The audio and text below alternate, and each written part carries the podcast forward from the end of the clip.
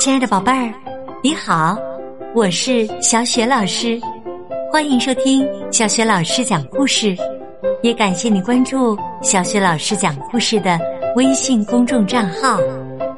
下面，小雪老师给你讲的绘本故事名字叫《图书馆狮子》上集。这个绘本故事书啊，曾经荣获过很多的童书大奖，比如。《纽约时报》年度畅销童书奖，美国图书馆月刊年度最佳童书奖，美国儿童杂志年度最佳童书奖等等等等。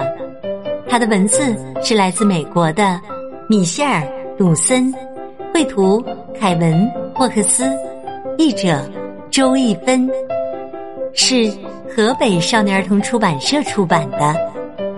那么。图书馆狮子到底是怎样的一只狮子呢？在它身上发生了什么有趣儿的故事呢？下面小雪老师就给你讲这个故事了。图书馆狮子有一天，一头狮子走进了图书馆。穿过柜台，来到图书区。马斌先生从大厅跑进馆长办公室，他大叫：“麦小姐！”麦小姐没有抬头。不要跑，马斌先生说：“可是有一头狮子在图书馆里。”麦小姐问。他有违反规定吗？他特别在意有没有违反规定。呃，好像没有。那就别管他。狮子在图书馆里逛了一大圈儿，他闻目录卡，他在新书书架上蹭了蹭脑袋，然后。他趴在说故事区睡着了，大家都不知道该怎么办，因为图书馆没有任何和狮子有关的规定。说故事时间到了，这个活动也没有任何和狮子有关的规定。说故事的阿姨。有点紧张，但他还是清晰有力的念出了第一本书的书名。狮子抬头看着他，说：“故事阿姨继续往下念。”狮子听完第一个故事，留下来听第二个故事。听完第二个故事，留下来。听第三个故事，他还想再听一个故事，可是小朋友们一个个离开了。一个小女孩告诉狮子：“说故事时间结束了，该走啦。”狮子看看小朋友，看看。说故事的阿姨，看看合起来的书，他开始大声吼叫。麦小姐从办公室大步走出来，是谁呀？马斌先生说：“是那头狮子。”麦小姐走向狮子，如果。你不保持安静，就得离开。他坚定地说：“这是规定。”可是狮子还在继续吼叫，听得出来，他很伤心。小女孩用力的拉麦小姐的裙子，问。如果他保证安静，明天可以回来听故事吗？狮子不吼了，他看着麦小姐，麦小姐也看着他。可以，一只安静守规矩的狮子，明天当然可以回来听故事。耶耶！孩子们欢呼起来。第二天，狮子又来到图书馆。麦小姐说：“你来早了，三点才开始讲故事呢。”可是狮子不肯走。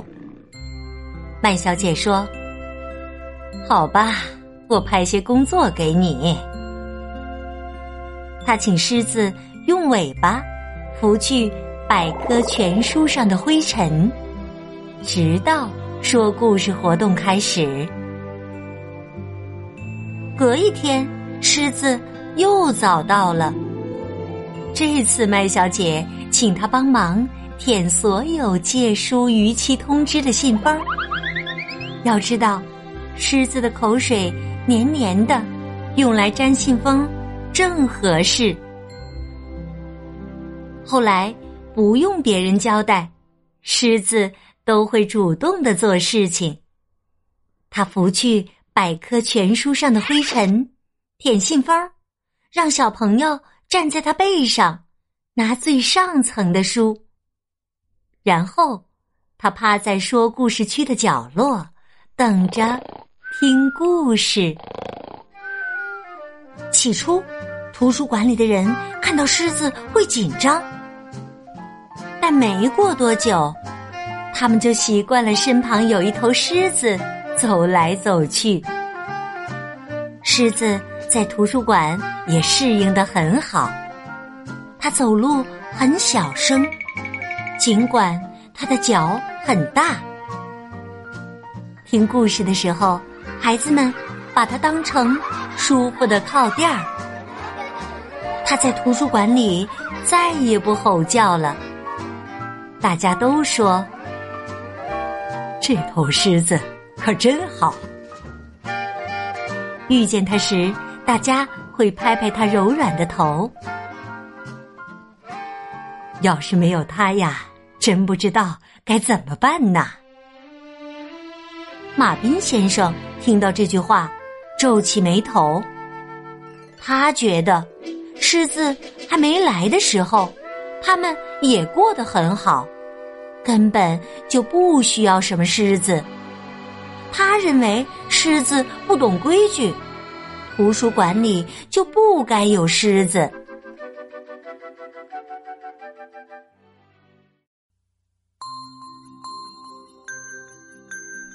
亲爱的宝贝儿，刚刚啊，你听到的是小雪老师为你讲的绘本故事《图书馆狮子》的上集。接下来呀，小雪老师要给你提问题了。这只图书馆狮子听完故事以后，大声的吼叫起来。那么，你知道这头狮子为什么吼叫吗？如果你知道问题的答案，请你通过微信告诉小雪老师。小雪老师看看哪位宝贝儿最聪明。最肯动脑筋。小雪老师的问题是：狮子在图书馆里听完故事以后，为什么要大声吼叫呢？如果你知道问题的答案，欢迎你通过微信告诉小雪老师。小雪老师的微信公众号是“小雪老师讲故事”，欢迎你来关注哦。关注微信公众号还可以获得小雪老师的。个人微信号，这样呢，你就可以直接通过微信和小雪老师聊天，找小雪老师玩啦。